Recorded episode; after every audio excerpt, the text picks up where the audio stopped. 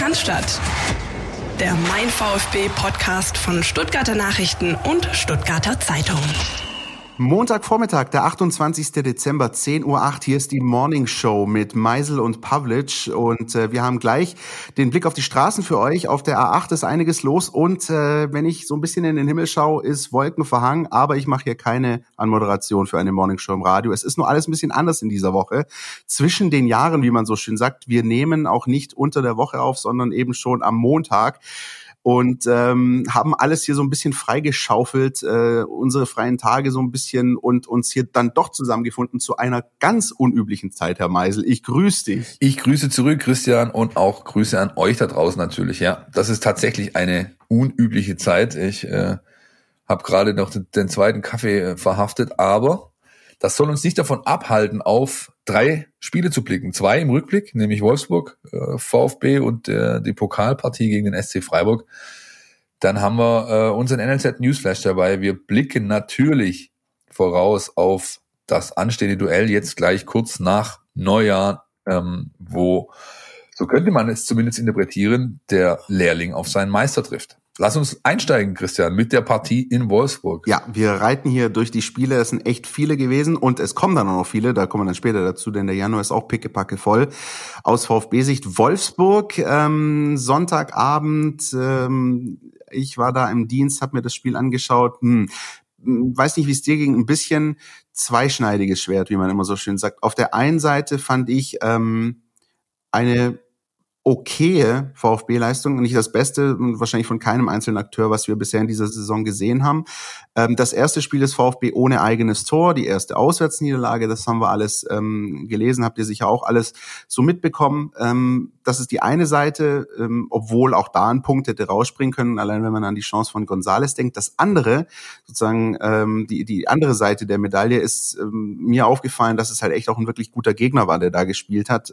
Vielleicht mit das Beste, was der VfB ähm, auf der anderen Seite des Platzes da gesehen hat äh, in dieser Hinrunde bislang. Und trotzdem war was drin für den VfB. Wie bewerten wir das? Ja, du hast das schon ganz gut zusammengefasst. Also ich habe das im Vorfeld ja schon gesagt, als wir vor drei oder vier Folgen mal äh, drüber gesprochen haben, dass ich Wolfsburg für eine richtig geile Truppe halte, sehr schwierig zu spielen, sehr sehr sehr äh, gut in sich geschlossen. Das ist ein funktionierendes System, ja, und das hat sich bestätigt in dem in dem Spiel äh, war für mich die fußballerisch beste Mannschaft, auf die der VfB Stuttgart in dieser Vorrunde getroffen ist, vielleicht mit äh, Bayern 04 Leverkusen, wobei die Vorrunde ja noch nicht zu Ende ist, sehen wir jetzt dann, äh, was da noch kommt, aber bisher trotz Bayern und trotz Dortmund für mich die fußballerisch beste Mannschaft, ähm, wobei man da einfach differenzieren muss, finde ich, also du kannst natürlich argumentieren, ja, was ist mit Bayern, ja, was ist mit Dortmund, klar sind die gut, klar haben die individuelle Klasse, bei der der VfB nicht mithalten kann und vielleicht auch Wolfsburg und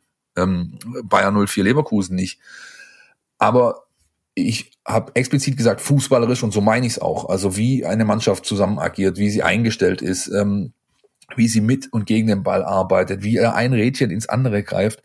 Und das ist schon sehr, sehr, sehr gut, was Oliver Glasner da hingestellt hat mit seiner Truppe. Und vor allem, wenn man bedenkt, dass er da noch irgendwie drei oder vier Stammspieler ausgefallen sind, kurz vor äh, Anpfiff, ja, unter anderem das, das, das, der Maschinenraum mit dem Kapitän Arnold und äh, meinem Liebling Xaver Schlager, nicht nur wegen seinem Namen, sondern weil er eben einfach ein richtig geiler Kicker ist. Und die haben das einfach aufgefangen, ja, ohne großartige Probleme. Da war also kein Leistungsabfall zu erwarten. Man hätte fast annehmen können oder, oder man konnte eigentlich sehen, dass die, die dann zum Spielen kam. Eben fast so ein bisschen diese Bühne, äh, so richtig gierig auf diese Bühne waren. So ich habe die letzten Wochen vielleicht wenig Spielzeit bekommen. Heute kann ich es mal zeigen. Und äh, dann lass mal hier den VfB rocken. Das haben sie sehr gut gemacht. Wobei man auch da sagen muss, der Stuttgart jederzeit auf Augenhöhe, meiner Ansicht nach. Ja, ähm, du hast äh, diese Gonzales-Situation schon angesprochen. Das ist halt ein klares Tor.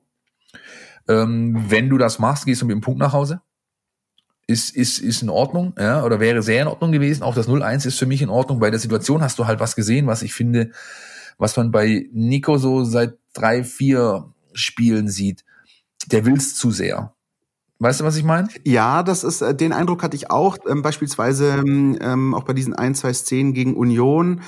Äh, er er, ich will nicht sagen, er wirkt verbissener. Du hast es eigentlich perfekt beschrieben. Er, er will's zu sehr, er, er, er will's perfekt machen. Ja, gut, klar, wenn wir jetzt darüber diskutieren, wenn dieser äh, Seitfallzieher gegen Union reingeht, äh, ich glaube, das hat man schon mal, da ist es das Tor des Monats, klar. Aber ja, es ist in, in manchen Phasen so ein bisschen ja, lässt er, wie soll man sagen, so ein bisschen die Abgeklärtheit vermissen, die, die er schon mal hatte, äh, so, so Anfang, Mitte der Hinrunde und, und vor allem gegen Ende dann auch in der, in der zweiten Liga. Das ist, glaube ich, so ein bisschen, das ist schwer zu greifen, aber äh, ich finde, du hast es ganz gut äh, zusammengefasst. Ähm, Abgeklärtheit, Schrägstrich, Lockerheit, meiner Ansicht nach. Du hast einfach, du hast einfach dieses, dieses, ja, Verbissenheit ist auch gut. Der, der geht in die Spiele rein, ist sofort auf 180 du hörst ja jetzt auch, dadurch, dass die Stadien leer sind, hörst du halt ihn auch mit seiner Piepsstimme permanent am Meckern, am Maulen, den Schiedsrichter anmachen. Äh, und äh, wenn er nicht angespielt wird, äh, äh, äh, äh, ja, tut er, tut er einfach moppern hier so. Ja, das ist einfach für mich ein ganz klares Zeichen dafür, dass er es wirklich zu sehr möchte, dass er zu sehr darauf bedacht ist, heute selbst einen guten äh, Job zu machen sozusagen oder herauszuragen. Und dadurch nimmt er sich genau das, was er eben braucht, vor dem Tor, nämlich die gewisse Lockerheit, um dann halt seine, seine, äh, seine Kisten irgendwie zu machen. Hat man da deutlich gesehen, hat man in einigen Spielen wirklich klar rauskommen sehen, auch gegen Freiburg beispielsweise, auch wenn er da drei, vier Situationen hatte, wo der VfB ihn einfach übersieht auf dem Flügel, wo der Räume hatte, das ist, das, das, das, das ist eigentlich atypisch für, für ein Spiel auf dem Niveau. Und man natürlich auch teilweise verstehen konnte, dass er eben dann meckert, aber insgesamt äh, tut er, glaube ich, gut daran, ja ein, ein Stück weit ähm, runterzufahren sozusagen, ja, und vielleicht mit weniger Erwartung an sich selbst in die Partien zu gehen und dann klappt es auch wieder mit dem Tore schießen. Wobei wir natürlich bei diesem Wolfsburg-Spiel nicht außer Acht lassen dürfen, äh, die Szene aus der zehnten Minute, in der er da nämlich ähm, äh, zu Boden gerissen wurde, Kontakt oben, Kontakt unten. Ähm, in meinen Augen war die Szene übrigens ein klarerer Elfmeter, als es in Bremen der Fall war. Also wer sich daran erinnert, die Szene in Bremen, als Endo zu Fall gebracht wurde und wenn ich mir das anschaue im Vergleich zu der Szene, warum da dann auch nicht, gut, wir wollen das, das Fass jetzt nicht schon wieder zum 153. Mal aufmachen, aber warum da natürlich der Videoschiedsrichter nicht eingreift, ist mir auch ein Rätsel, aber mir ist noch ein viel größeres Rätsel, warum der Schiedsrichter das nicht auf den ersten Blick sieht. Und dann muss ich sagen, also mit Blick auf Nicolas Gonzalez und das Spiel in Wolfsburg, das kennen wir doch auch, Philipp, so. Also wenn wir in so einen Arbeitstag reingehen und du bist in der ersten Redaktionskonferenz und da ist gerade irgendwas schon wieder, was irgendwie mal heute mal nicht so gut ist, vielleicht mal stimmungstechnisch, thementechnisch und dann hast du schon so einen leichten Puls, mit dem du durch den Rest des Tages gehst und bist so ein bisschen manchmal grundgereizt. Also ich kenne das zumindest zumindest. Ich, ich, ich oute mich da jetzt mal. Und, ähm, und, und dann, und ich glaube, so ging es Nicolas Gonzalez in Wolfsburg so ein bisschen. Der ging rein, hatte Bock auf ein, auf ein geiles Spiel. Dann passierte diese Szene in der zehnten Minute. Es ist nicht so gelaufen, wie er wollte. Und da schleppst du so ein bisschen mit dir rum, wenn du, wenn du vor allem so ein bisschen so ein, so ein impulsiver, emotionaler Mensch bist. Ähm, das kriegst du dann nicht so leicht aus, den, aus den äh, Klamotten. Und das ist bei ihm, bin ich auch so ein bisschen aufgefallen. In der zweiten Szene hat er sich auch nochmal massiv beim Schiedsrichter beschwert. Und der hat so eine Angespanntheit gehabt, die hat er nicht mehr losbekommen in Wolfsburg. Bitte gucken, bitte gucken, sagt genau. er immer. Ja? Ja. Ähm, ja, sehr schönes Bild, das du gerade gemalt hast, äh, definitiv äh, mit uns, äh, auch wenn es ein bisschen interner war, aber ich kenne das auch sehr, sehr gut. Du fängst morgens an, äh, neun Uhr irgendwas, die ersten Runden und dann denkst du schon wieder, oh Mann, ich könnte alles anzünden. Ja? dann läuft der Tag halt entsprechend. Ähm, ja. Wir müssen aber, müssen aber an der Stelle natürlich äh, äh, sagen, das ist nicht häufig der Fall und wir schätzen und mögen unsere Kollegen sehr, aber jeder hat one of those days, ja. Und ich glaube, so ging es dem Kollegen Gonzales einfach auch in Wolfsburg. Ja, klar. Und ich meine, die Situation, wie gesagt, fast nicht aufmachen, das ist natürlich lächerlich. Also wenn du halt diesen, dies, das nicht siehst als Schiedsrichter, wobei ich, ich bin der Meinung, äh, dass es nicht das nicht sehen war oder das nicht richtig einordnen, sondern einfach dieses Thema, dass sich halt ähm, Schiedsrichter auf dem Platz verlässt sich zu sehr auf Köln. Äh, Köln reagiert nicht und dann, ja, was willst du machen? Dann hast du eine Pattsituation, was soll ich jetzt noch entscheiden? Dann kann ich auch, hat man auch sehr deutlich gehört, wie Materazzo in der 85. völlig aus dem Sattel ging an der Seitenlinie. Ich meine, wann das ein Foul ist, dann haben wir hundertprozentig vorher einen Elfmeter äh, kriegen müssen. Das war die Situation mit Mangala, als er eine gelbe Karte sieht für, also klar taktisches Foul irgendwo, aber es ist halt, total lächerlich im Vergleich, dass, dass das dann komischerweise so bewertet wurde und die Situation vorher, die klar ist, als war das, glaube ich, Riedle Baku, der da äh, im Stile eines Eishockeyspielers irgendwie die Hüfte raushängt äh, und, und, und dann den Gonzales wegcheckt. Also ich weiß. Für, für mich noch eklatanter fast die Szene, ähm, in der das Tor von Wolfsburg aberkannt wurde Also wenn das sozusagen ein äh, ahnenswertes Foulspiel ist, dann weiß ich nicht, was das auf der anderen Seite war. Aber gut, so what? Ja, das hatte halt mit, das hat halt mit Fußball nichts zu tun, meiner Ansicht nach. Also wenn du, ich meine, gut, ich bin, ich war selbst Abwehrspieler oder Defensivspieler. Ich bin natürlich immer auf der Seite irgendwo des Defensivspielers in solchen Situationen. Aber Anton macht da nichts äh, regelunkonformes, meiner Ansicht nach. Ja, er, er hat sowieso ein richtig gutes Spiel gespielt, gegen Freiburg dann äh, Weltklasse gewesen, meiner Ansicht nach, aber gegen Wolfsburg war er schon stark und er, er macht nichts, was nicht normal ist, was, was die Regeln bricht. Und wenn dann der Kollege Brekalo, also sehr ich ihn auch schätze, von hinten äh, da plötzlich einen, einen kleinen Wischer durch, durchs Gesicht bekommt, dann ist das einfach ein Kollateralschaden in, einem, in, einem, in, einem, in einer Zweikampfsituation, wie sie hundertmal pro Spiel vorkommt. Und nur weil es äh, dann äh, eine durchaus äh, ansprechende theatralische Leistung des Kollegen aus Kroatien war, dann äh, den Freistoß zu pfeifen, muss man meiner Ansicht nach nicht tun, ganz einfach. Ja, aber ist vorbei. Lass uns doch lieber ähm, auf das Spiel gucken, das bald schon, äh, dazu kommen wir nachher noch im Ausblick, seine vierte Auflage in dieser Saison erfährt, nämlich das Spiel gegen den SC Freiburg. Diesmal war ich vor Ort äh, an einer Spieltagsansetzung, die kein Mensch braucht. Am 23. Abend um neun, äh, kurz vor Weihnachten, ähm, braucht einfach meiner Ansicht nach niemand ein Fußballspiel. Ähm, es wurde natürlich trotzdem gespielt und ich muss sagen, mir hat ähm, der VfB wirklich gut gefallen, weil er eben ja eben nicht diese, wie soll ich sagen, diese diese diese diese Wolfsburg-Geschichte mitgeschleppt hat, sondern sofort ähm, im Spiel war, die Freiburger sehr, sehr gut beherrscht hat, muss man sagen. Ähm, Christian Streich hat meines Erachtens auch einen Fehler gemacht, indem er seiner Mannschaft einen zu, eine zu abwartende Gangart verordnet hat für die ersten 30, 35 Minuten. Da kam Freiburg dann lange nicht mehr raus aus diesem, aus diesem Stil, beziehungsweise die komplette erste Halbzeit nicht. Und das hat der VfB trotzdem schon sehr, sehr, sehr ordentlich gemacht. Ähm, wenn man auch bedenkt, dass dann da äh, ein Schlüsselspieler der vergangenen Wochen, nämlich Silas Wamangituka, überhaupt nicht auf dem Platz stand, weil der geschont wurde. Ähm, das war schon sehr ordentlich. Wie hast du es gesehen?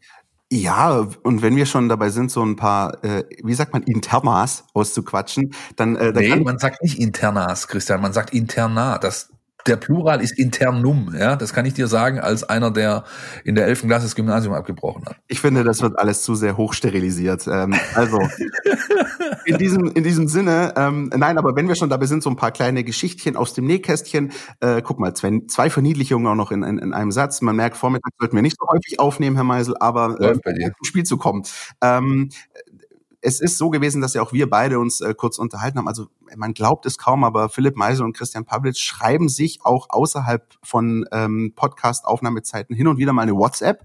Und so ist es eben auch geschehen an diesem äh, Abend des 23., an dem man wahrscheinlich normalerweise lieber das Adventsfest der tausend Lichter mit Florian Silbereisen schaut und nicht irgendwie DFB-Pokal. Aber als VfB macht man das natürlich.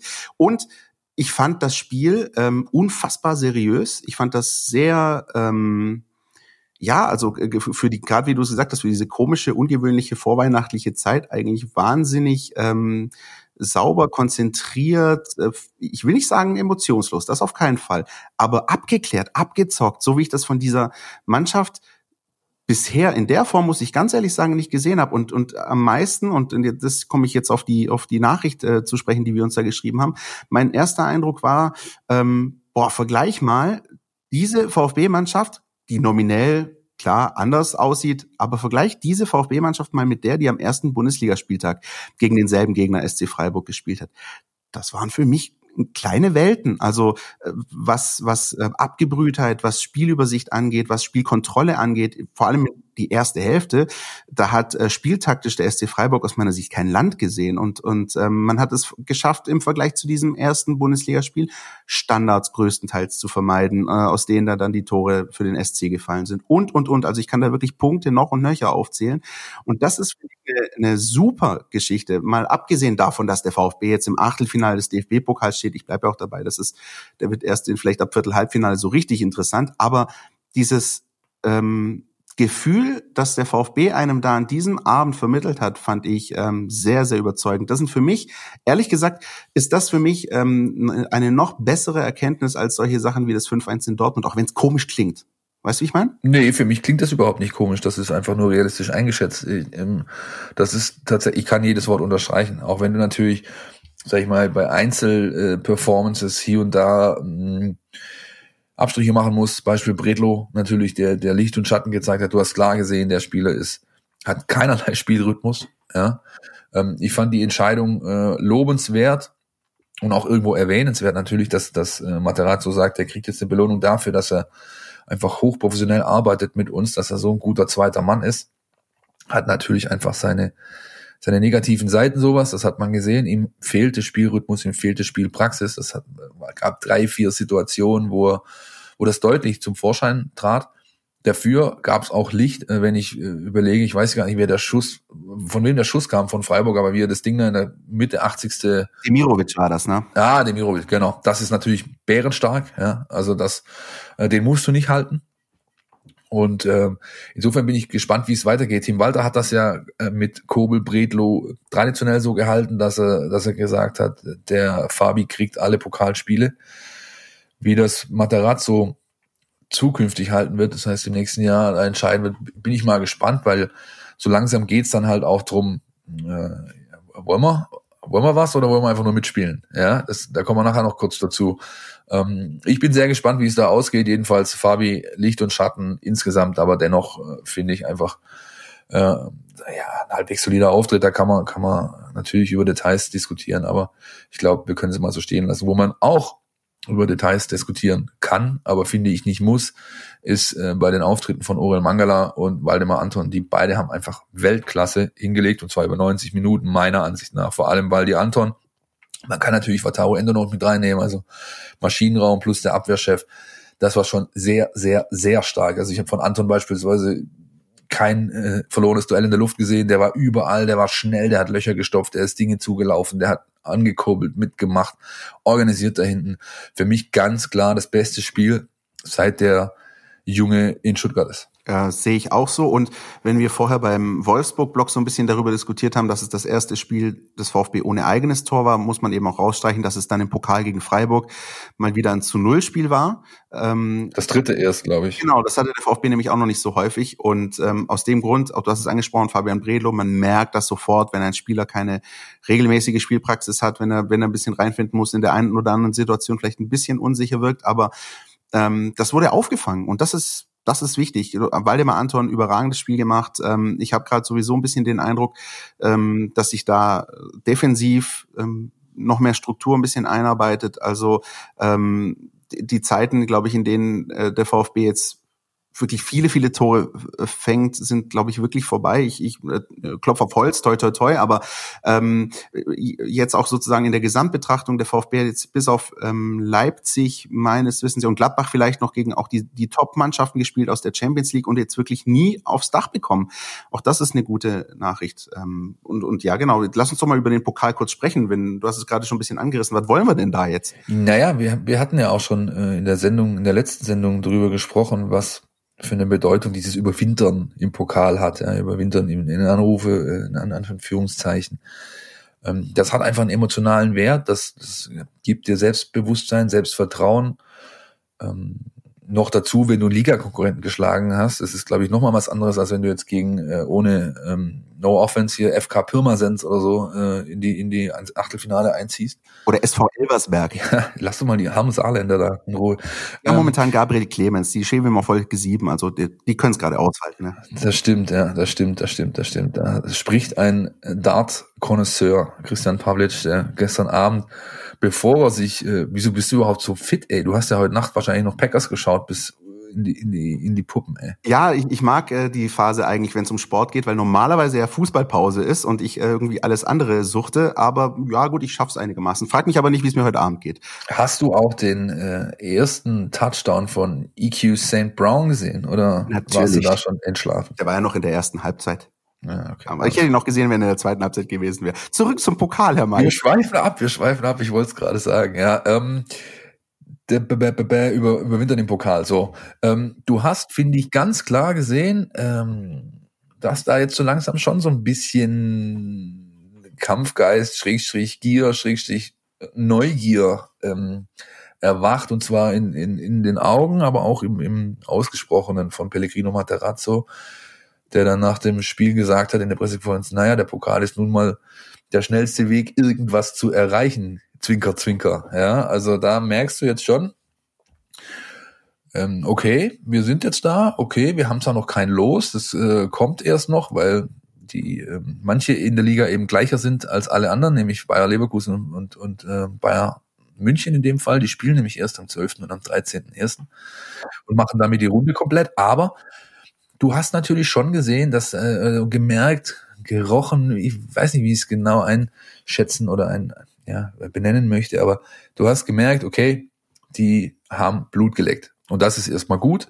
Äh, ich bin sehr gespannt, ob es äh, einen Gegner gibt, ähm, der ja, machbar scheint oder ob es vielleicht nochmal ein Heimspiel gibt. Mit Fans, ohne Fans äh, brauchen wir nicht diskutieren, aber ähm, da ist ein, etwas erwacht beim VfB Stuttgart. So möchte ich es, glaube ich, äh, beenden jetzt, den Block. Ja, und äh, für euch vielleicht noch die Info, du hast es gerade angesprochen, Philipp, äh, es stehen noch zwei Spiele aus, die Auslosung findet aber trotzdem statt, schon jetzt am Sonntag, den 3. Januar, im Rahmen der vier Schanzen zur Übertragung und ja, ähm, es wird super. Ähm, das heißt, es könnte theoretisch auch sein, dass der VfB sozusagen einen, einen Gegner zugelost bekommt, den er noch gar nicht kennt. Aber ähm, wir werden es beobachten, ihr werdet das sicher auch beobachten. Und ich glaube, so wie du es gesagt hast, also wenn du jetzt dann auch nochmal ein Heimspiel kriegst ähm, gegen, gegen einen Ligakonkurrenten, der jetzt irgendwie äh, nicht Champions League kickt und so, also jetzt kann man dann schon danach gucken, dass man gerne ein Ründchen für Ründchen weiterkommt und dann schauen wir mal, was passiert. Das kommt auch Schlag auf Schlag. Februar, März, April, das ist jeden Monat irgendwie eine Runde. Zweiter, dritter Februar ist das Achtelfinale. Zweiter, dritter März äh, wäre das Viertelfinale. Also man darf gespannt sein, auch wer die Kugeln zieht, ob es Dieter Thoma wird oder Martin Schmidt oder was weiß ich, wie diese die Hupfdohlen da immer hießen. Ich bin kein Wintersportler, deswegen äh, seht's mir nach, dass ich da die Namen nicht unbedingt so parat habe. Mein Lieblingsspringer war immer Hideharu Miyahira, aber das ist ein ganz anderes Thema. Lass uns doch mal, Philipp, an der Stelle, du hast schon gesagt, Deckel drauf, äh, wir haben jetzt die letzten beiden Spiele abgehandelt, lass uns mal so einen kleinen Mini- Jahresrückblick machen, oder? Wenn wir schon ähm, hier so zwischen Weihnachtsbaum und Plätzchen sitzen und quatschen.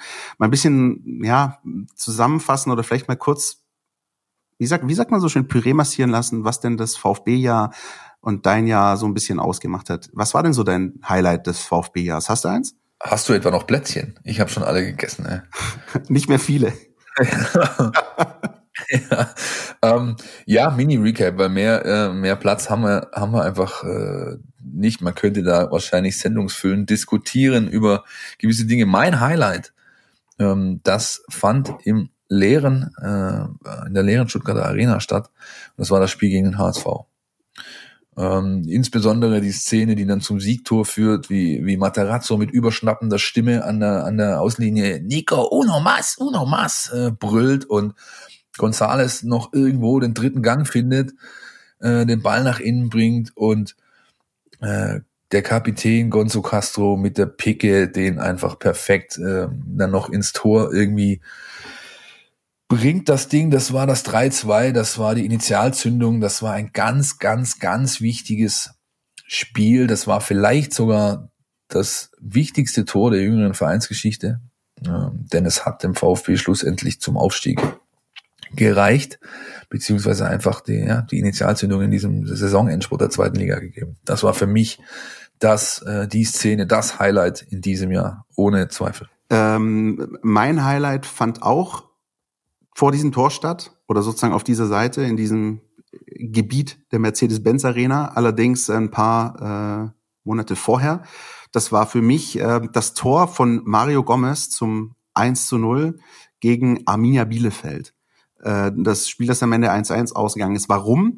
Weil das ähm, das vorerst letzte Mal war, dass äh, ein Torschrei aus 60.000 Kehlen im Stadion ertönt ist, was ich ähm, wahnsinnig vermisse und ich erinnere mich aber noch sehr, sehr gerne an den Moment und den habe ich mir eingeprägt, weil ich ja ein bisschen so mit, mit dem Gefühl ja auch schon reingegangen bin, boah, es könnte echt das letzte Mal sein vorerst, dass man dass man so ein volles Stadion erlebt und dieser Moment, als Mario Gomez den Ball einköpft, einnickt zum 1-0 und, und ein, ein Ja aus, aus tausenden äh, Kehlen natürlich, das war für mich so mein Moment. Am Ende, wir wissen, wie es weitergegangen ist, das Spiel ging 1-1 aus und, und, und Lockdown.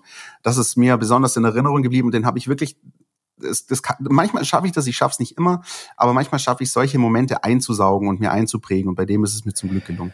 Ja, das war tatsächlich ein Spiel. Haben wir auch schon, glaube ich, in mehreren Sendungen drüber gesprochen, ey. Ja. Ja, ich war im Block oben, oder was heißt im Block? Ich war irgendwo der Kurve oben mit meinen, mit meinen Kumpels und du hast gearbeitet. Ich erinnere mich noch gut. Negatives Highlight, wenn man das so nennt. Negatives Highlight schließt sich ja eigentlich aus. Das ist ja ein Paradoxon, ja, aber der, Heute ist Wahnsinn. Ich weiß nicht, wie ich es anders hätte benennen sollen. Ne? Lowlight. Der tiefste Tiefpunkt, ja. Dann fällt mir, eigentlich müssten wir jetzt Rudi Völler einspielen. Ja, richtig. Äh, mit, mit Weißbierwaldi. Eigentlich müssten wir den jetzt einspielen. Ach, großartig. Hast du eins? So ein Lowlight? Ich habe tatsächlich eins, ja. Ja. Willst du zuerst oder ich zuerst? Ich weiß nicht, ob sich das deckt. Ich kann es dir sagen, was es war. Es war nicht ähm, die Derby-Niederlage. So viel kann ich vorwegnehmen. Für mich war es ähm, die Nachspielzeit in Wiesbaden. Ah, wegen allem. Wegen, wegen, wegen allem einfach. ich weiß nicht, also es war das, das war wiederum sozusagen das Kontrastprogramm zu Bielefeld. Das war das erste Geisterspiel nach dem Lockdown. Das war alles ein bisschen surreal. Ähm, Brita Arena, weiß nicht, das, das hessische Wembley, wenn man es so bezeichnen möchte. Ich weiß, ne, keine Ahnung. Also alles, ne, leeres Stadion, äh, Spiel gegen unangenehmen Gegner, gegen den du schon in der Hinrunde verloren hast. Ähm, mühst dich irgendwie, quälst dich zu so einem 1-1 und dann kam die Nachspielzeit mit, äh, mit Videobeweis und einem GZ SZ-fähigen Dialog äh, zwischen Schiedsrichter, ähm, Videoassistenten und und und brüllenden. Ich seh nix, ich äh, nix. Wahnsinn. Also und und dann diese Entscheidung auch. Das ähm, war sozusagen, ja, das war für mich so eine so so, so eine Gesamtkonstruktion aus ja, ähm, Enttäuschung über den war, weil ich eigentlich Verfechter dessen bin, Enttäuschung über die Last-Minute-Niederlage. In der Zeit äh, konnte man sich auch wirklich noch große Sorgen machen, ob das mit dem Aufstieg was wird für den VfB. Ähm, Irritation über dieses leere Stadion, über alles, das wieder gespielt wird äh, und, und das alles kulminierte so ein bisschen für mich in diesem Moment und es ist zum Glück ja noch alles gut gegangen, aber boah, an dem äh, Sonntagnachmittag hatte ich kurz echt mal zwei, drei Stunden keine Lust mehr auf Fußball und überhaupt. Das glaube ich dir. Ich kann mich noch gut erinnern, wie du danach äh, am nächsten Morgen, glaube ich, war es, die ähm, äh, die Videoaufzeichnung permanent vor und zurückgespult hast, um diesen kompletten ähm, ja. Dialog zu transkribieren, den es der, der, der hörbar war. Normalerweise hörst du das ja überhaupt nicht, ja, aber durch die Situation, wie sie eben war, konnte man das eins zu eins nach, nachvollziehen. Ja. Und es war doch auch Stegemann, nicht? Richtig? Ja, ja, richtig. Und äh, das war doch auch Stegemann, ja. Der ist der spezielle äh, Freund des VfB Stuttgart, glaube ich, in dieser Saison. Aber ich habe ja mit, äh, habe ich ja letzte Woche gesagt, ich habe mit Sascha Stegemann einen Frieden geschlossen, ja, das Tor von Kalajic, was er gegeben hat. Christian, was er geben musste, ja, er wurde einfach überstimmt.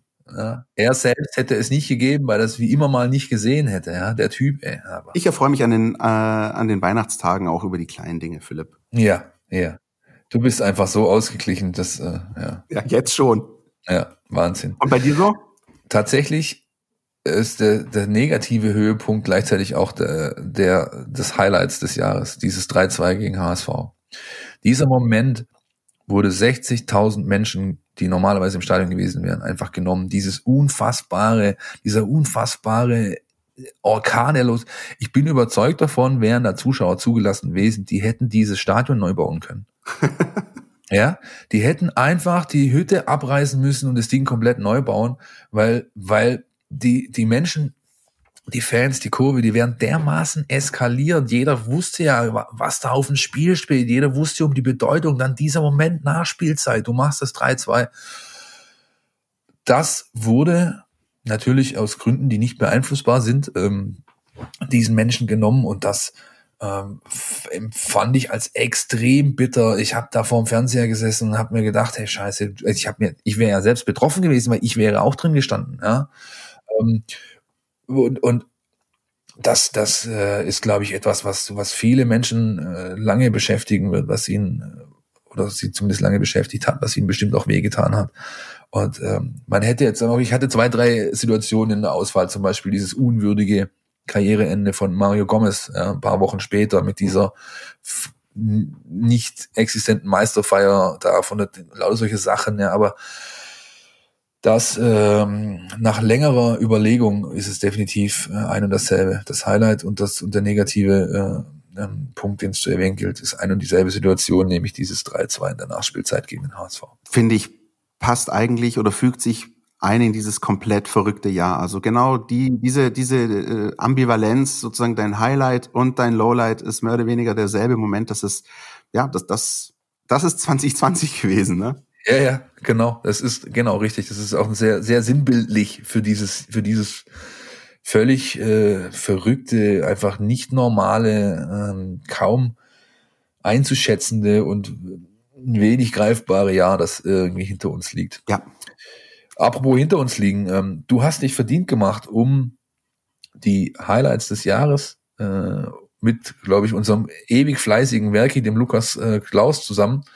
Und ihr habt so ein bisschen aufgearbeitet, was denn so los war mit den besten Bildern des Jahres oder? Genau, ähm, der Großteil der Arbeit geht aber wirklich an den Kollegen Lukas. Schöne Grüße an der Stelle. Ähm, ich habe da nur versucht zu helfen und so ein bisschen das Ganze mit zu koordinieren. Ähm, äh, Kommentar von Lukas an der Stelle war, wenn es nach Christian geht, hat der hat die Bildergalerie 365 Bilder für jeden Tag ein, eine Zusammenfassung. Ganz so schlimm ist es nicht, aber wir können euch versprechen, liebe Leute, es gibt einen wirklich vollumfänglichen Jahresrückblick ähm, zum VfB Stuttgart auf unseren Seiten Stuttgarter Nachrichten.de, in der App. Ähm, da könnt ihr nochmal äh, euch durchklicken, euch das anschauen, alles nochmal miterleben, was da passiert ist an, an äh, tollen Momenten, an weniger tollen Momenten, an Personalien, an, an sonstigen Nachrichten. Ähm, das haben wir alles mal für euch aufgearbeitet. Wenn ihr also an Silvester keine Lust auf Dinner for One habt, dann könnt ihr euch da mal ein bisschen einlesen, auch nicht schlecht. Silvesterknaller. Dinner for One. Ja, Wahnsinn. Du, äh, das ist ja auch sowas, Dinner for One. Äh. Ich muss ja zugeben, ich habe das schon seit Jahren nicht mehr gesehen, aber ich glaube, dieses Jahr wäre es mal wieder Zeit. The same procedure as last week, Mr. Meisel? Ja, genau richtig. Und dann einmal mit einem vollbesetzten Champagner-Tablett über einen Tigerkopf stolpern. Oder ist es ein Tiger oder ist es ein Eisbär? Ich weiß gar nicht mehr. Es ist ein Tier. Ein Tier. Sehr gut. Sehr gut. Kommen wir äh, zu unserem nächsten Blog, ne? NLZ News. Neues von den Nachwuchsmannschaften. Der Newsflash diese Woche, der verdient tatsächlich seinen Namen, weil ähm, vor nicht allzu langer Zeit, nämlich beim 8 zu 1 des VfB 2 gegen den TSV Schott Mainz, wir erinnern uns, ja, mhm. Schott macht nicht in Schrott und so weiter, aber ähm, da flogen die Tore wie Blitze nur so durch die Gegend, nämlich äh, acht Stück gleich. Der VfB Stuttgart traf auf einen Gegner, der nicht konkurrenzfähig war. Das muss man wirklich einordnen, so sagen. Darf ich ganz kurz eingrätschen, Philipp? Ja. Da waren die Schotten nicht wirklich dicht beim Gegner des VfB. oh Gottes Willen, ey. Hast Dann weitermachen. Ja, ich muss mir, glaube ich, erstmal einen Schnaps aufmachen nach der Nummer. Nein, also, das, da was war wirklich so, das muss man einordnend sagen. Ja, man äh, VfB 2 vor, äh, hat seinen höchsten Saisonsieg gefeiert, äh, die Mainzer zeitgleich ihre höchste Niederlage und die waren einfach nicht konkurrenzfähig. Das muss man einfach so sagen. Die hatten einen Spieler, den haben sie in der zweiten Halbzeit eingewechselt, der so ein bisschen Regionalliga-Format hatte, der dann auch das Tor gemacht, ein gewisser Herr äh, Asibey Mensa. Ähm, aber ansonsten war das eine, sag ich mal, halbwegs äh, so eine Mittelklasse-Oberligatruppe äh, die haben mit Sicherheit den Aufstieg verdient gehabt und so, haben eine gute Runde gespielt, irgendwas, aber das ist, also mit der, mit der Leistung haben sie da nichts verloren und die trafen auf einen Stuttgarter äh, Verbund, der an diesem Tag blendend aufgelegt war. Ich habe das gesehen, ich war auf dem Einser. Äh, da hat es also gekleppert, schon nach fünf Minuten stand es 2-0, zweimal Zokrafakis. Äh, und die haben einfach gar nichts liegen lassen, der VfB. Äh, sie waren sehr effizient. Ähm, und hatten dann einen Mann in ihren Reihen, der an diesem Tag so ein bisschen sein Erweckungserlebnis, sage ich mal, hatte im Erwachsenenfußball, nämlich Mohamed Sanko, der 17-jährige Niederländer, der eigentlich noch B-Jugend spielen darf, äh, offiziell aber in der A-Jugend äh, die Saison begonnen hat, da zwei Spiele gemacht hat, auch gleich ein paar Tore und Vorlagen hingelegt und dann jetzt eben äh, insgesamt äh, bis zur Winterpause jetzt sein drittes Spiel im Erwachsenenfußball und er hat äh, im ersten Spiel gegen Pirmasens äh, noch nicht so viel Land gesehen. Dann hat er eben vier Stück gegen Mainz gemacht. Äh, darunter drei Tore. Äh, also das erste war sehr schick. Ja, der wird er, wird er angespielt am 16er, lässt mit einem Hacken, trägt zwei Leute ins Leere laufen und trifft dann. Und die anderen drei Treffer, das war also ein Hattrick, glaube ich, innerhalb von 19 Minuten in der zweiten Halbzeit. Da wird er einfach sehr, sehr, sehr gut in Szene gesetzt, lief jedes Mal alleine aufs Tor zu und blieb jedes Mal eiskalt, machte die Dinger rein. Ähm, das war schon sehr beeindruckend. Ähm, er hat dann ähm, zwei Tage später beim 3-0 gegen die SG Sonnenhof Groß Asbach nochmal nachgelegt, nochmal eine Bude gemacht. Ähm, der VfB Stuttgart steht jetzt mit 22 Punkten auf der Habenseite auf Platz 8 aktuell in der Regionalliga Südwest in der Tabelle und Mohamed Sanko bleibt bis auf weiteres Teil dieser Mannschaft. Das hat äh, Frank Fahrenhaus bestätigt. Das war schon vor dem Pirmasens-Spiel der Fall. Man hat also entschieden äh, mit, mit, mit Thomas Krücken, dem NLZ-Leiter, dass es für den Jungen besser ist, weil er einfach so hochqualifiziert ist, dass er mal wieder äh, eine Klasse überspringt. Ja? Nicht nur von der U17 in die U19, sondern von der U19 auch gleich in die U21, weil es für seine Entwicklung einfach besser ist, dass er regelmäßig Wettkampfpraxis hat, dass er einen halbwegs geordneten Tagesablauf hat, auch hat mit Trainings und so weiter, ja, was er bei der U19 und der U17 nicht ganz so gegeben ist und vor allem halt dieser Wettkampf. Ja, und du hast gesehen, der hatte keinerlei Probleme äh, mit sage ich mal, Spieler mitzuhalten, die äh, 30 Jahre alt sind. Ja, ähm, er hat im Gegenteil den gezeigt, wo der Hammer hängt. Und äh, ganz witzig war dann noch die Szene kurz nach Abpfiff. Der läuft vom Platz, schnappt sich natürlich die Kugel, packte sie unter das Trikot und äh, weil natürlich vier Tore das erste Mal im Spiel im Herrenbereich, da kann man sich schon mal den Ball mitnehmen. Da kommen zwei Mainzer Abwehrspieler auf ihn zu und sagen so scherzhaft, Mensch, Kerl, hättest du es nicht vorher ein bisschen ruhiger angehen lassen können. Ja? So, also die haben äh, zum einen ihm natürlich gratuliert, zum anderen halt so ein bisschen scherzhaft. Junge, also so ganz so heftig hätte es uns nicht geben müssen. Ja, äh, war, war sehr oft äh, witzig einfach und eindrucksvoll. Und ich bin gespannt, wie es mit dem Jungen weitergeht. Die nächste Chance, äh, wieder in der Startelf zu stehen, hat am 9. Januar. Dann geht's wieder in Stuttgart äh, gegen die TSG Balingen und zwar die ohne H. Richtig. Samstag 14 Uhr, 9. Januar geht's weiter. Auch da in der Regionalliga Südwest aufgrund von 42 Saisonspielen und einigen, die natürlich ausgefallen sind in der Vorrunde jetzt oder vor Weihnachten, äh, gibt keine Pause. Die Jungs ballern, so es denn äh, die Pandemie zulässt, ab Januar bis äh, irgendwie, keine Ahnung, äh, Mitte Mai komplett durch eigentlich, ja, mit fast eigentlich immer englischen Wochen. Das wird schon ganz schön knackig. Philipp, an der Stelle vielleicht mal ganz kurz, also es würde mich interessieren, vielleicht interessiert es auch den einen oder anderen da draußen. Ähm, es gibt ja durchaus eine Parallele auch beim, beim VfB 2. Ich glaube, wir erinnern uns, es gab ja mal ein WFV-Pokalspiel gegen Groß Asbach, das sie, glaube ich, 0-1 verloren haben klar war Vorbereitung und so, du hast dir das auch angeschaut, jetzt ein völlig souveräner 3-0 Auswärtssieg dort. Ähm, ich glaube, da stand sogar zur Halbzeit schon 3-0. Also auch da so ein bisschen die Parallele zwei Spiele gegen denselben Gegner zu unterschiedlichen Saisonphasen. Ähm, auch dieses 8-1, ich frage mich gerade ein bisschen, weil die Ergebnisse natürlich so ein bisschen in die Richtung gehen, die es teilweise in der Oberligasaison gab. Ist der VfB jetzt wirklich so wahnsinnig gut? Sind die Gegner so schlecht? Trifft sich das irgendwo in der Mitte? Wie, wie würdest du das einordnen? Weil 8-1 ist ja schon so ein bisschen ein surreales Ergebnis. Auch, ich finde auch 3-0 in Asbach ist äh, wow. Du musst jedes Spiel einzeln sehen, finde ich. Also VfB 2 hat einfach etwas, was viele Konkurrenten in der Liga nicht haben, nämlich Profibedingungen. Mhm. Das heißt, die haben auch während des, äh, während der Pause jetzt wieder Lockdown Light oder wie man das nennen möchte, haben die halt komplett durchtrainieren können. Das heißt, die hatten jede, jeden Tag ihre Einheit, die haben jeden Freitag ihr Spiel 1, äh, 11 gegen 11 gemacht. Das hat Fahrenhorst quasi eingeführt, um, äh, um einfach Wettkampfrhythmus zu suggerieren, ja, dass er jeden Freitagmittag gab es 90 Minuten Match, 1, äh, 1 gegen 1, 11 gegen 11. Ja? Mhm. Ähm, erste gegen zweite, erster Anzug gegen zweiter Anzug oder wie immer du es nennen möchtest, durchgetauscht, whatever. Und das hat Mainz nicht gehabt. Ja? Das, äh, die, die hatten halt, die hatten teilweise ja Trainingsverbot. Die haben zwei Wochen vor dem 8-1 wieder angefangen, überhaupt äh, zusammen als Team trainieren zu dürfen. Und das drückt sich dann natürlich verbunden mit der deutlich höheren individuellen Klasse drückt sich das dann natürlich in so einem Ergebnis aus. Ähm, das 3-0 gegen Asbach ist, ist ein bisschen anders zu bewerten. Da war es eben so, da haben wir aber auch drüber gesprochen damals, da war es schon so, ich habe das Spiel ja gesehen, jetzt in, da war ich nicht äh, in Asbach drüben, weil drei Spiele in drei Tagen im Stadion äh, wäre dann auch mir ein bisschen zu viel gewesen, aber ähm, die, die ähm, hatten im Sommer einen anderen Vorbereitungsstand. Die waren da weiter als der VfB ähm, und das hat sich deutlich auf dem Platz gezeigt.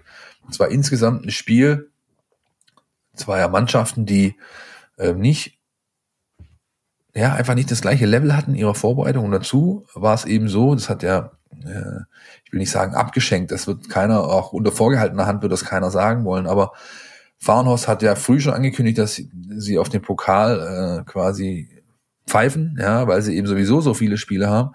Der hat dann da auch nicht unbedingt seinen allerersten Anzug ins Rennen geschickt. dann war es trotzdem insgesamt ein Spiel auf sehr schwachem Niveau.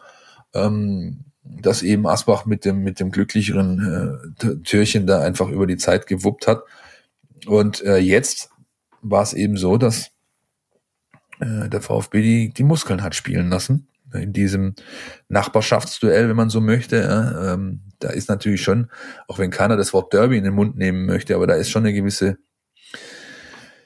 Bedeutung drin. Ja, ähm, nicht für Fahrenhorst, der wusste erstmal gar nichts, als ich ihn darauf angesprochen habe, so, ich bin ja nicht hier aus der Region, ich muss mir erstmal ein Bild machen, ja, aber. Dann solltest du mal wissen, wer dieser SG Sonnenhof Groß Asbach ist, mein Lieber, ja, genau. Genau, genau, genau, genau, aber ich glaube, für den einen oder anderen Spieler mh, hm, ist da schon, äh, schon was drin gewesen. Beispielsweise Erik Hottmann, ja, der, glaube ich, auch getroffen hat in dem Spiel und der ja zuletzt äh, anderthalb, zwei Jahre in Groß Asbach verbracht hat, ja. Also, da ähm, ja war einfach so ein bisschen, jo, wir zeigen heute mal hier, was wir drauf haben. Dazu kommen sie eben aus mit einem 8-1 im Rücken. Also da, da trittst du einfach auf wie King Kotler. Das ist nun mal so. Das wäre bei jedem Amateurkicker genau dasselbe. Wenn du deine Liga gegen TV Chemnat 8-1 rasiert hast und dann musst du zum TSV Heumer an die nächste Woche, dann spielst du natürlich mit der breitesten Brust, die du gerade noch so tragen kannst. Ist ja logisch. Heumann auch nicht schlecht. Also heute äh, grasen wir, glaube ich, so ein bisschen hier die gesamte Geografie äh, des, des, Stuttgarter Umkreises ab. Äh, eine Frage noch hätte ich vielleicht, also weil ich, weil ich glaube, das ist einfach auch wahnsinnig spannend. Jetzt Sanko, du hast es angesprochen. Äh, mir fällt zum Beispiel auf, ähm, du hast es jetzt auch in der einen oder anderen Pressekonferenz mit Pellegrino Materazzo immer mal wieder versucht, so ein bisschen ein bisschen nach diesen Nachwuchsspielern nachzufragen. Gibt es denn da eine Chance? Trainieren mit? Gab es jetzt auch direkt eine Frage zu Sanko bei der letzten Pressekonferenz. Und Pellegrino Matarazzo gibt sich da sehr betont defensiv und sagt, ich lasse die da trainieren, die machen ihr Ding, ihr werdet schon sehen, wenn die Zeit kommt, dann wird es soweit sein und so weiter und so weiter. Hast du den Eindruck, ähm, dass da bewusst, ähm, sag ich mal, vorgesorgt wird, damit man nicht so einen so einen ähnlichen Hype kriegt, wie es beispielsweise in Dortmund der Fall war mit dem Kollegen Mukoko. Also dass sozusagen diese Fragen auch bewusst so ein bisschen ich will nicht sagen klein gehalten werden, aber dass halt nicht so drauf eingegangen wird, wenn es um diese Nachwuchsspieler geht, ähm, und ob die jetzt mittrainieren, ob die Teil des Profikaders werden und und und. Ja, habe ich. Ähm, das heißt zum einen den Grund, den du angesprochen hast. Ähm, äh, zum anderen hat es den Grund, dass es einfach auch in dieser jungen Altersklasse in dem Kader extrem viel Konkurrenz gibt. Ja, der Kader ist nun mal so aufgestellt, wie er aufgestellt ist. Man hat auch noch von den Kollegen Ahamada, Sissé nicht wirklich viel gesehen. Richtig, ja. Und äh, drittens ist es halt nun mal so, dass alle wissen, wie hoch die Fallhöhe sein kann. Das sieht man gerade sehr, sehr gut an Lee Eckloff, der äh, das, das äh, super Talent aus eigenem Nachwuchs, wo man wirklich sagen kann, aus eigenem Nachwuchs, alle anderen sind eben zugekauft. Ja. Lee ist äh, beim VfB seit er elf Jahre alt ist. Und ähm, da sieht man halt deutlich, was eben auch passieren kann, nämlich dass es ein krasses Leistungsloch gibt. Oder was mal krass in Klammern, ja, aber zumindest ein Leistungsloch.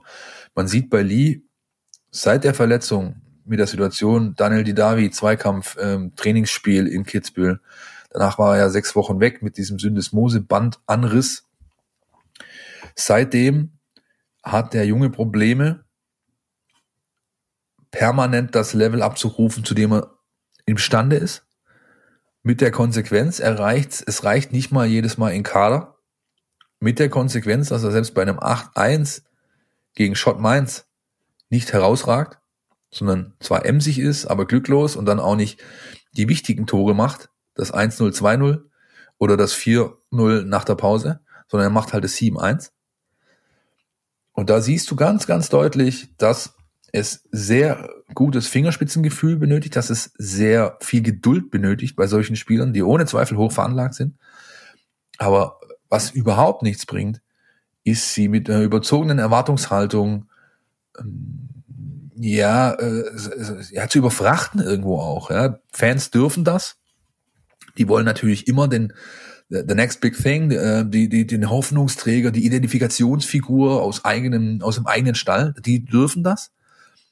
Die sportlich Verantwortlichen sollten einen Teufel tun, das genauso zu tun, sondern genau das Gegenteil machen. Und so agieren sie gerade. Auch äh, ein, ein Sven Missentat äh, spricht so über diese Spieler wenn, wenn man mit ihm äh, sich darüber austauscht, äh, Materazzo tut es öffentlich, wenn er eben gefragt wird in diesen Presserunden und wahrscheinlich auch im persönlichen Gespräch würde er es genauso machen. Und sie tun sehr, sehr gut daran. Ja. Und was eben auch unterm Strich einfach festzuhalten ist, und das betonen beide immer wieder, also Missentat Materazzo, es herrscht ein Leistungsprinzip, das steht über allem. Wenn du gut bist, kriegst du deinen Platz. Wenn du, wenn du schlecht bist, hast du ein Problem, wirst wahrscheinlich sogar die Kadernominierung äh, nicht rechtfertigen können in dieser Woche. Die Trainingswoche, das, was da gezeigt wird, das ist ausschlaggebend ähm, für das, was eben am Wochenende passiert. Und da muss man bei Lee in den letzten Wochen ganz klar konstatieren, dass er einfach, äh, was völlig normal ist übrigens. Richtig, ja, das genau, das wollte ich ja sagen. Also das ist ja in diesem Alter, das ist ja das Normalste der Welt, das gehört dazu. Genau. Ja. Er hat einfach gerade nicht die beste Zeit.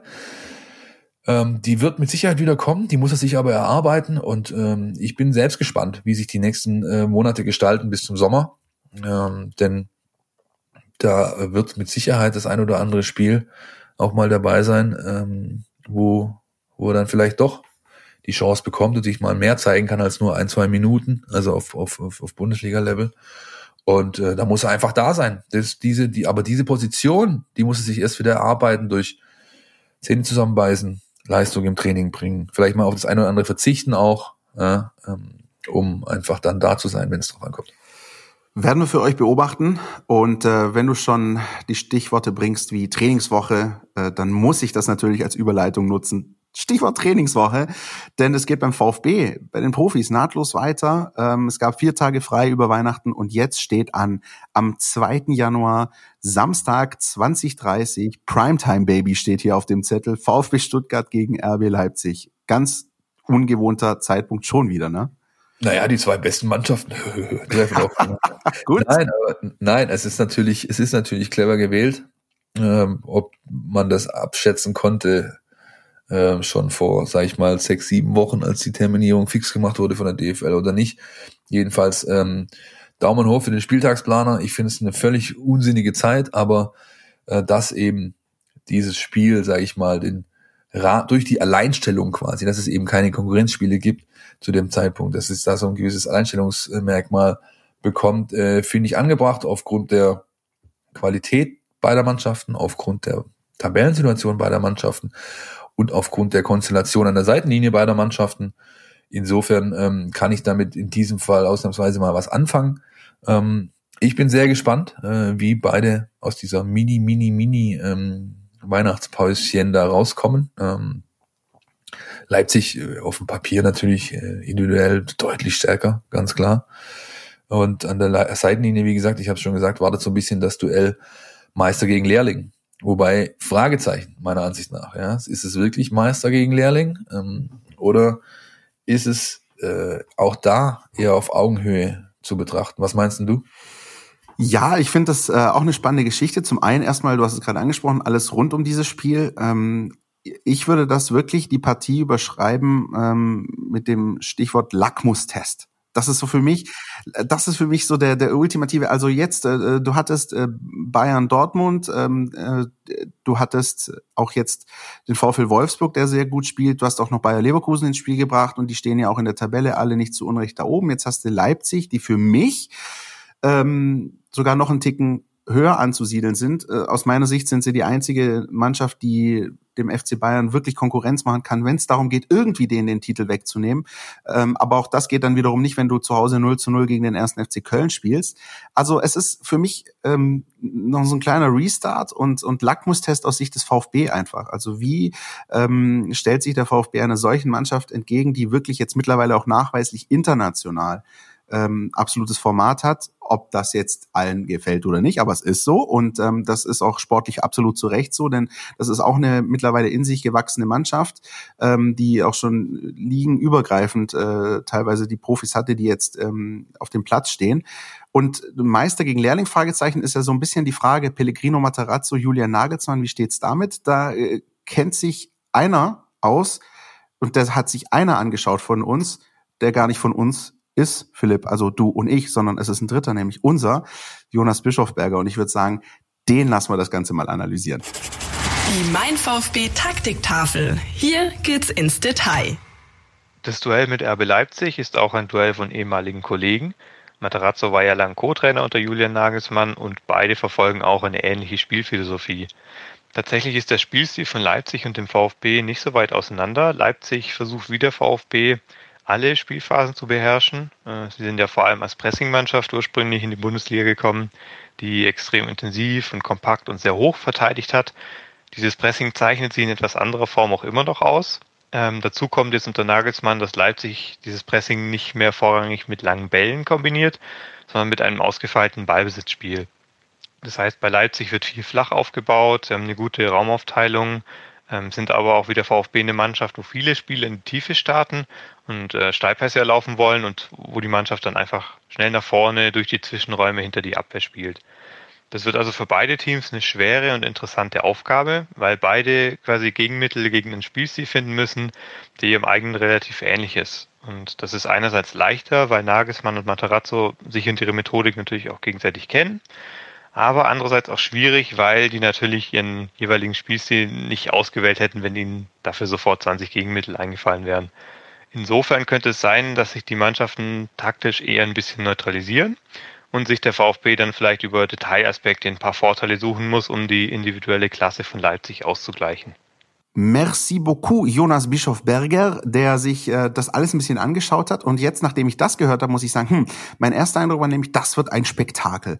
Jetzt sagt der Jonas aber, es kann durchaus sein, dass die sich ein bisschen neutralisieren. Was, was erwartest du denn für ein Spiel? Viele Tore oder eher so ein, so ein Neutralisieren auf grünem Rasen?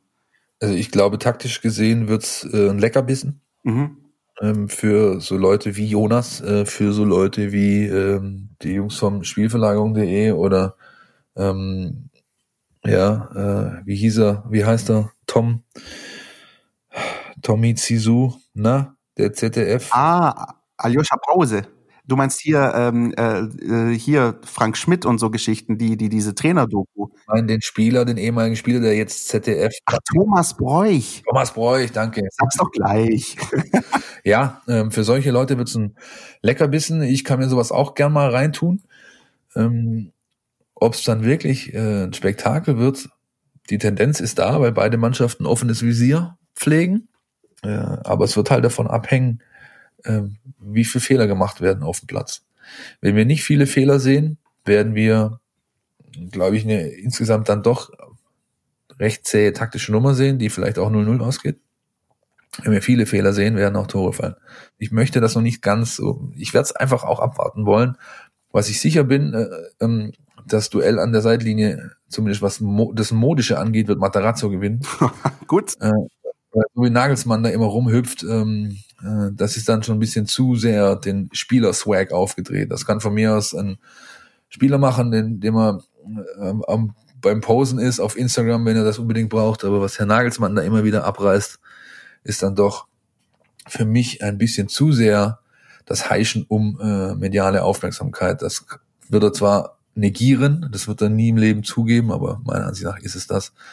Insofern lass es mal abwarten. Was ich weiß ist, zudem noch, erstens, Lackmustest ist ein zu Unrecht äh, viel zu wenig gebrauchtes Wort, ein sehr schönes Wort.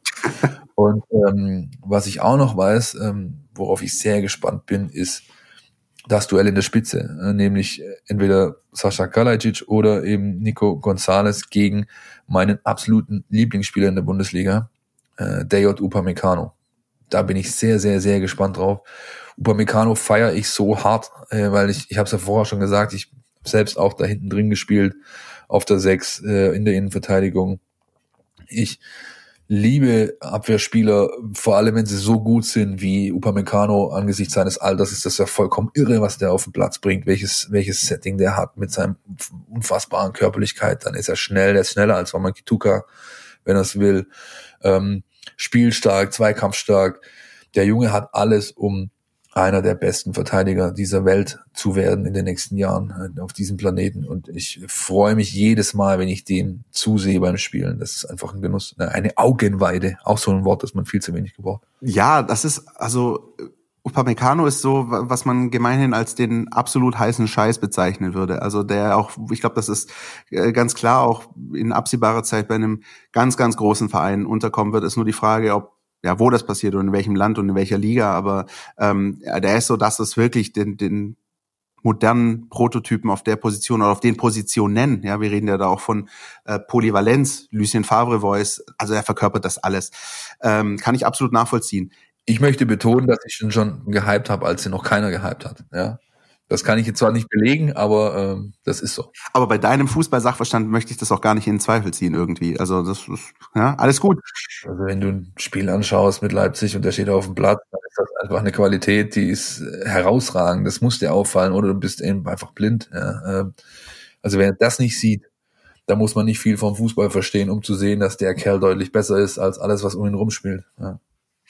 Ich habe bei RB Leipzig übrigens auch einen Spieler, der ähm, äh, den ich mag. Du, du weißt wen, ne? den ich auch schon ein paar Jährchen verfolge, obwohl er hier irgendwie noch gar nicht eine Rolle gespielt hat. Ja, du weißt wen, ne? Ja, Dani Olmo ist das. Richtig, ja. Dani Olmo, äh, seines Zeichens mittlerweile spanischer Nationalspieler, ist damals ähm, U21 Europameister geworden. Ich glaube, hier so der, der deutschen Fußballöffentlichkeit ist er zum ersten Mal so wirklich in Erscheinung getreten, als er nämlich äh, das eine Tor gemacht hat für Spanien gegen Deutschland im Finale der U21 EM.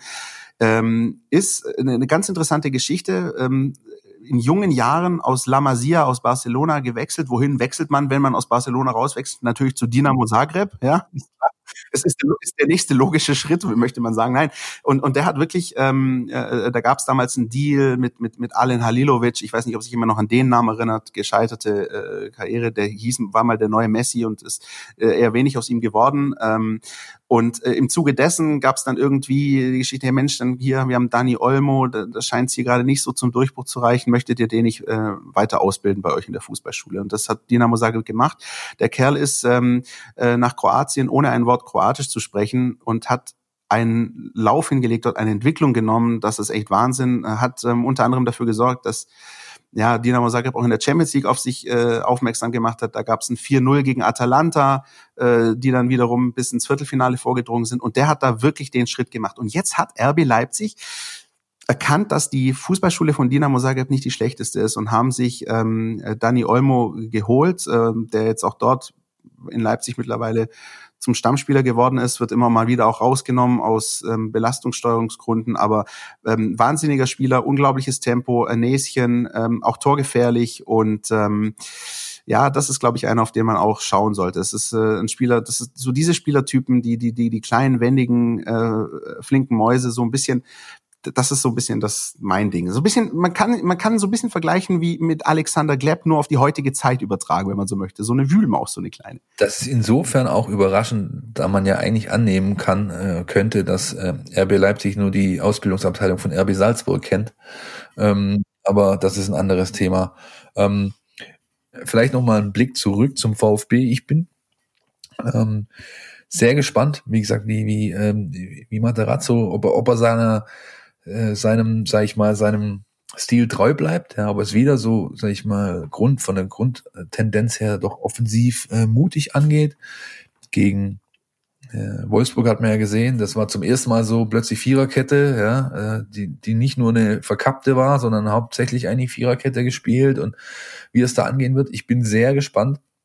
Auch für mich gibt es zwei entscheidende Personalien in dem Fall, in dem Spiel auch. Das ist einmal Silas, äh, Wamangituka, der jetzt eine, eine ein bisschen Knieprobleme hatte, Pause bekommen hat, ob der wieder in der Lage ist, ähm, richtig Gas zu geben, weil das wird man brauchen, diesen Speed auf der Außenbahn. Und zum anderen ist es für mich die Frage äh, Kalle oder Dinos. Also Stenzel hat ja jetzt für Mavropanos gespielt gegen Freiburg, weil es dem auch so ein bisschen ähm, muskulär gezwickelt und gezwackelt hat. Äh, zudem hatte er davor Spiele, wo man äh, auch klar gesehen hat, dass er ein bisschen zu oft die Sohle offen hatte und ein bisschen zu robust zu Werke ging. Früh Foul Trouble, ja, mit, mit gelben Karten ganz früh im Spiel. Aber von seinem Grund äh, Setup her, was er bringt, seine Körperlichkeit, sein Speed, Kopfballstärke, ähm, Zweikampfverhalten, ähm, ist Mavropanos, glaube ich, oder kann ein Schlüssel sein gegen die Angreifer von Leipzig. Ich bin sehr gespannt, ob es ihm reicht und ob er dann auch in der Startelf stehen auf, wird. Auf jeden Fall. Ähm, und weil du vorher angesprochen hast, du, du könntest dir theoretisch auch ein 0-0 vorstellen.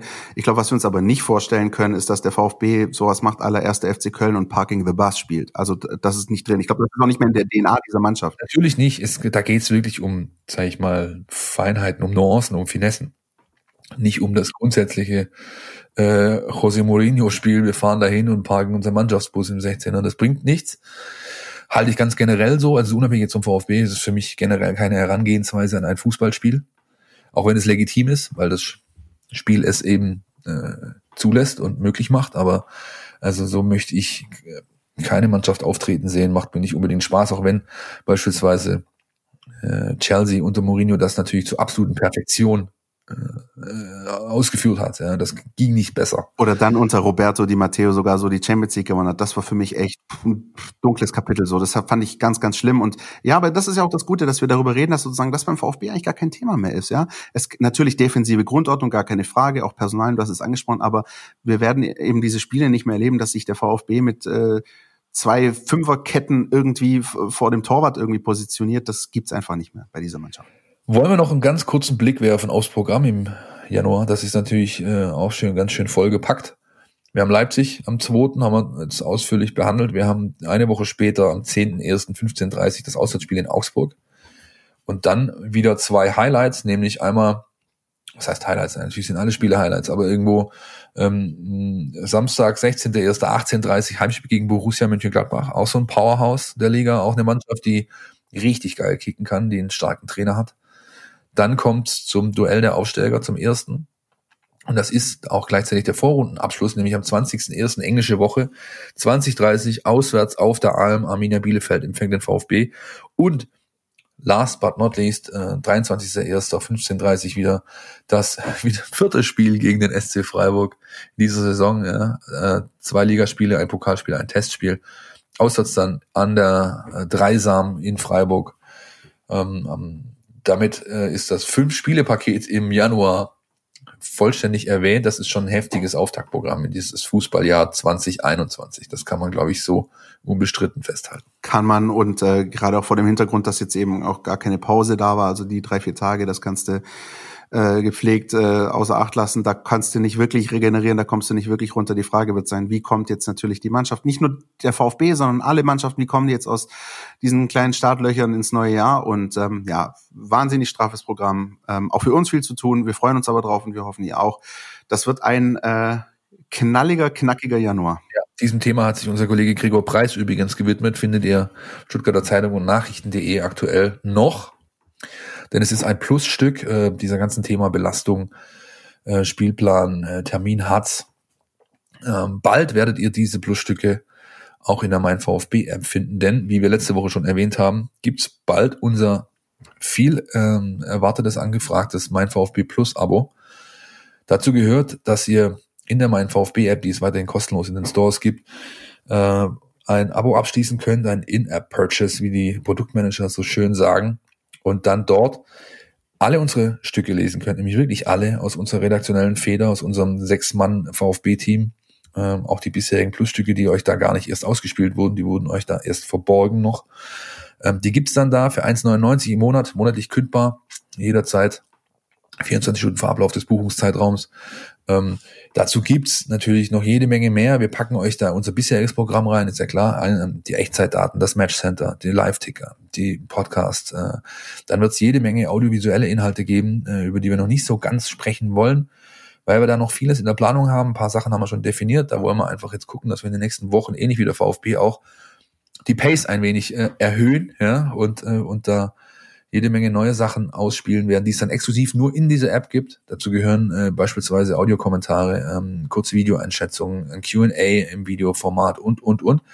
Wir haben einiges in Planung äh, in der Mache und freuen uns drauf, dieses Fußballjahr 2021 gemeinsam mit euch in diese neuen äh, Abo-Umgebung zu starten. Das Ganze ähm, wird Anfang Januar an den Start gehen. Wir hatten erst geplant, das am 4. Januar zu machen, mussten mittlerweile äh, auf aus diversen Gründen äh, ein bisschen schieben, planen jetzt mal, visieren mal den 11. Januar an.